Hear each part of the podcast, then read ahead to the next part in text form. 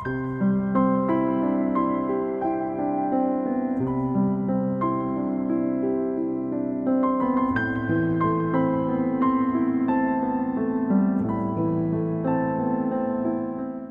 夜十点陪你读书，嗨，你好，这里是十点读书，我是朵儿，又到了陪你读书的时间。今天要为你分享的文章题目是毕淑敏如何做灵魂有香气的女人，作者郭雅君，一起来听。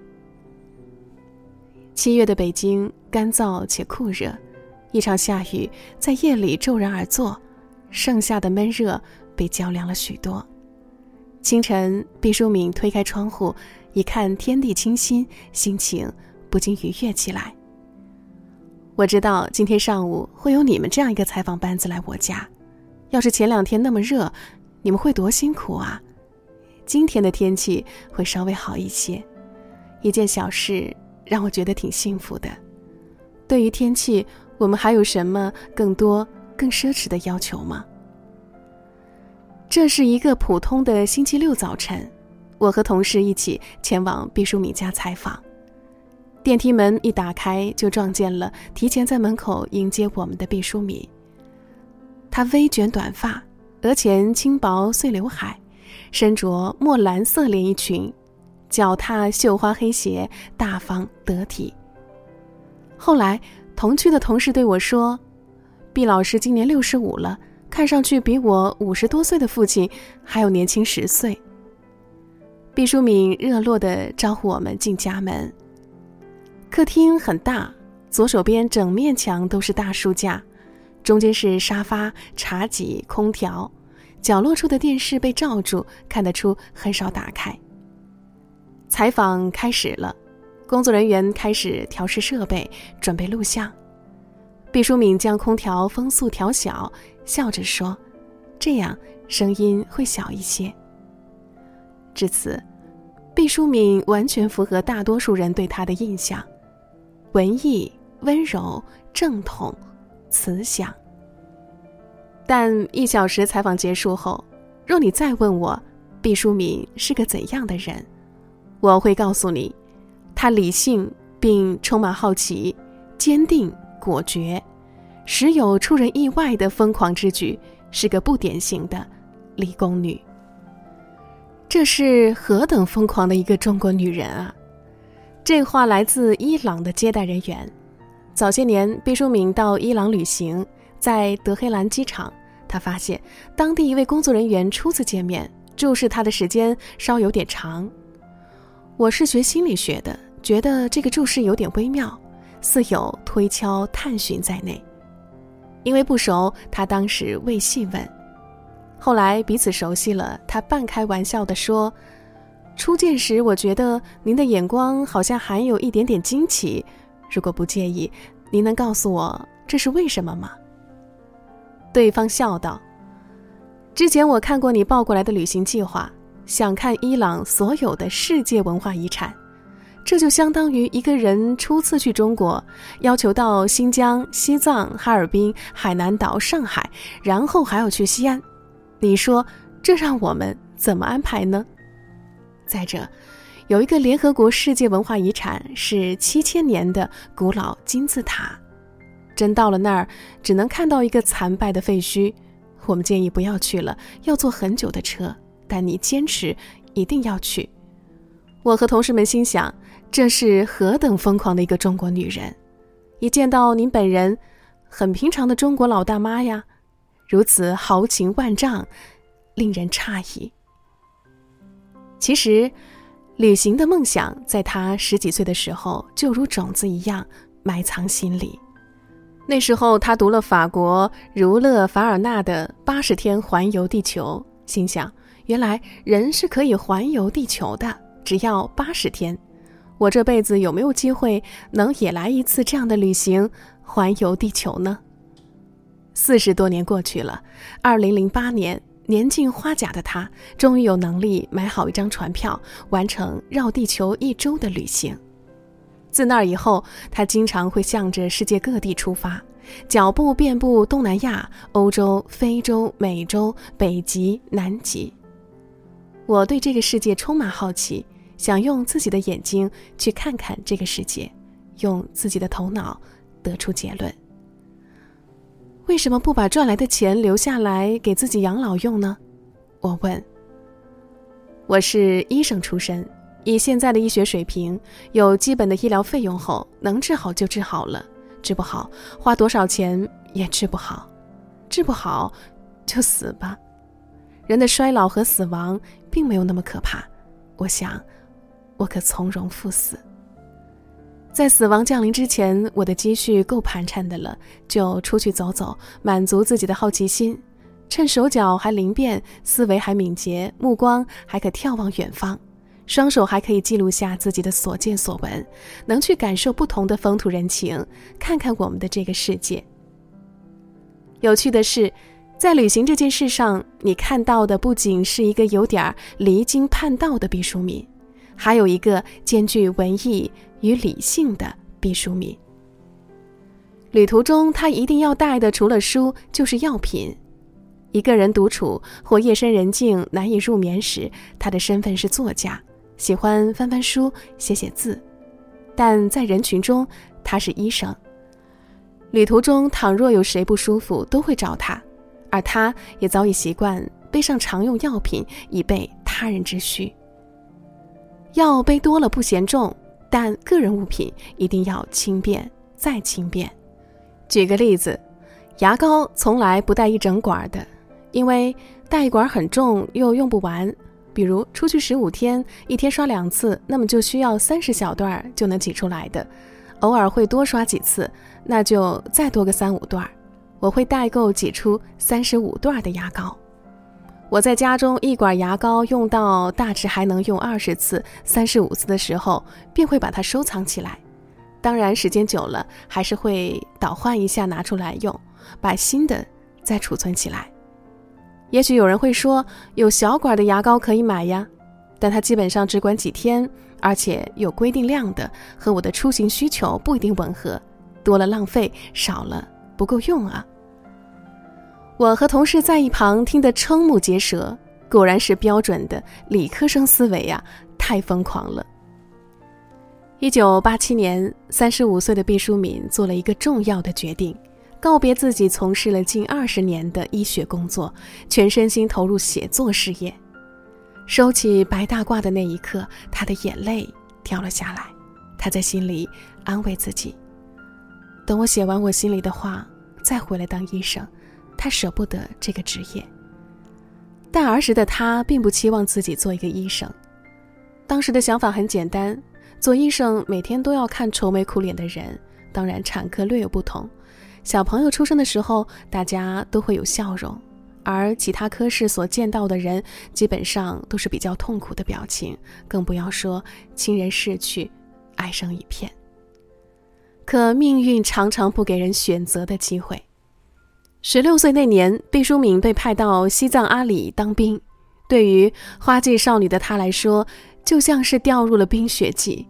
险峻的高山、稀薄的氧气、极端严寒的天气，他无法想象这世界上居然有如此遥远、荒凉、不适宜生存的地方。他害怕了，准确地说，他陡生出被震慑，甚至几近被粉碎的恐惧感。他也沮丧、痛苦，不明白为何命运如此不公。他读的是外语学校，原本是预备做外交官的，而现在被抛入冰天雪地中，远离亲人朋友，半年以上的时间，大雪封山，连封家书都收不到。绝望中，他能想到逃脱苦难的唯一办法就是结束生命。在日复一日的跋山涉水中。盘旋在他脑中的念头只有怎样自杀，他一路寻觅自杀的绝佳场所。一天天时地利，他做好了摔死的准备，但后面的战友脚步跟得很紧，如果他假装失手落崖坠下，一定会连带战友同摔。一闪念之间，他放弃了。兜兜转转几回，他没死成。反而在这座魔鬼训练营中生出了钢铁般的意志以及乐观豁达的心态。对于死亡，他从此变得淡然。后来，他从卫生员变为助理军医，军医十几年后离开西藏，回到北京一家工厂，成为卫生所所长。部队的历练，生死的考验，让他有满腹的话语要对这个世界诉说。于是，他开始了写作，这也是顺其自然的做自己想做的事情。采访毕淑敏的时候，你会发现。很多问题到了他那里都变得特别简单，想做就做，没有太多的纠结和彷徨。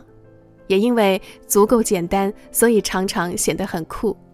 比如，五十多岁的时候，他攒够了旅行的费用，于是满世界闯荡。旅行回来，埋头写稿，努力赚钱，有了钱继续挥霍。我去北极点，已经是船上最老的女人了，但也因此我越发的坚定。要抓紧时间去一些遥远的地方，不然的话，终会有心有余而力不足的那天。比如四十六岁那年，他跑去攻读北师大心理学硕士，成了班上年纪最大的学生。去食堂点饭的时候，常常有同学提醒他：“老师，这个队伍是学生的，那边有专门给老师开的。”他笑着回答：“对不起，我就是个学生。”常常有人觉得做这个决定，他一定是深思熟虑过的，也替他找过无数的理由，譬如学心理学有助于写作。但真实情况是，决定源于与朋友的一句闲聊。朋友告诉他，有一个香港中文大学的教授来北师大带心理学硕士了，老师学问很好。对方随口一句话，他倒来了兴趣，问。如果我去报名学习，你估计他会收我吗？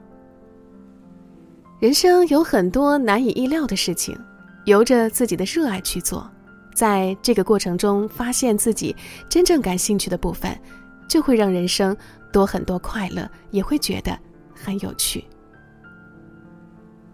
阅读对毕淑敏来说，就像一日三餐要吃饭一样，是件很自然的事，并非负担任务，而是本能的需求。在书中，我会感觉到一种安全感，心会慢慢的沉静下来，倾听另一个人的思考，这是一个很美妙的过程。为了方便读书，他和家人商量，把家搬到一座大的图书馆附近。这是我这辈子最后一次搬家。挺大年纪的搬一次家不容易，搬到图书馆附近是我最得意的一个决策。图书馆环境又好，书又多，国家在这方面有很多投入。作为公民，我们要好好用起来呀。他看的书很杂，除了文史哲外，也会看医学、地理、科技等方面的书，甚至一些他觉得没什么用的杂书。有一个感悟想和大家分享。你不要只看和你同年龄、同境遇的人写的书，尽管在这些阅读里，你会感到很宽心，有一种被理解的同感。不过，这也约略等于和另一个自己相处。建议大家多去读那些和我们有很大差距的人写的书，比如你是一个文科生，不妨去读一些有理科思维的书；你是学经济的，不妨去读一些童话。多看更多不同品类的书，潜移默化的会对你的内心起到多重滋养作用。这和食物要多样化一样。我看了一本书上说，人要一天吃十八种以上的食物才能营养充足。我们的精神也需要这样。他不是因为成了作家才如此渴望阅读，相反的，因为看的书多了。他的倾诉欲与表达能力随之被激发。上学的时候，有一天，他的语文老师对他说：“我觉得你长大了，可能要去当一个作家。”毕淑敏那时候觉得奇怪，因为他根本不知道怎么才能成为一个作家。我只是比较喜欢读读书、写写东西，我会觉得那是一个特别不一样的世界。当你读书的时候，一扇扇门，一扇扇窗就在你眼前砰砰地应声而开，会让你平常的生活丰富多彩。二十多年后，他根据自己的边疆女兵生涯写下了小说《昆仑殇》，之后弃医从文，做了专业作家。他的语文老师为此特意找到他，骄傲地对他说：“看怎么样？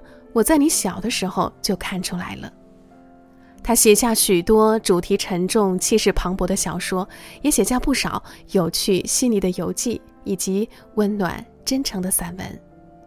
据说他有很大一部分粉丝是中学生。他早年的散文《提醒幸福》入选在人教版初中二年级的语文课本。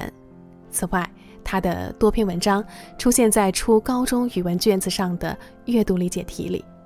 对此，他在微博上曾留下一句调侃。我知道有很多初中、高中的同学，因为考试里会出现带有我文字的考题，答错被扣分时，也许会恨我。希望大家能够按照老师讲的去回答那些问题。我家的门是来自星星的你同款哦。采访进行到一半，门铃响了，是快递员。毕淑敏请大伙儿围过来，你们一定好奇我网购的是什么。请和我一起看看包裹里面的是什么。纸盒被刀划开，他取出里面的物品，是我买的胸针。这几天我有国外的朋友来玩，我就想着送他们一点礼物。这是在故宫的网店上买的。毕老师，您还网购呀？太潮了！现在大家不都在网上买东西吗？面对我们的惊讶，他反而有些疑惑。也对。一个对世界充满好奇的人，怎会因为年龄而抵触新鲜事物呢？如今他的生活过得简单丰富，也有规律。我是学医出身的，我会觉得身体真的很重要，所以我通常不熬夜，基本上按照古老的农业文明的作息时间生活，十点钟就会准备睡觉了，洗完脸收拾好，然后拿一本温和的书阅读，一夜就会睡得很安稳，不用吃安眠药。次日，他六点多起床，回复朋友夜里发的信息。晚上我睡着了没收到，第二天一早回复他们，他们以为我熬了一夜呢，其实我是刚起床。白天他会上网快速浏览新闻，了解世界大事，买菜、做饭、打扫这些家务也是由他一手承包的，但他会将他们巧妙地安排在写作的间隙。比如写作一小时，我会花十五分钟上网买菜。上网买菜，我没忍住打断了他。对呀，网上买菜很好的。有时候我写作太投入，下单晚了，送快递的小哥上门时会说：“你今天的单下的有些晚了。”可见他是老顾客了。然后我继续写作一小时，再拿十五分钟打扫卫生间。卫生间需要天天打扫，但因为每天清洁，花十五分钟就够了。其实很简单，我现在过的是像鼹鼠一样很有规律的生活，每天用一定时间工作，一定时间处理杂物，一定时间和朋友沟通交流，还挺充实的。采访结束，毕淑敏送我们出门，我走在前面，搬了下门把，门没打开，我回头看了一眼毕淑敏。他立刻迎上来，我来开，我来开。这门啊，是来自星星的你同款。推销人员说，安全性特别好。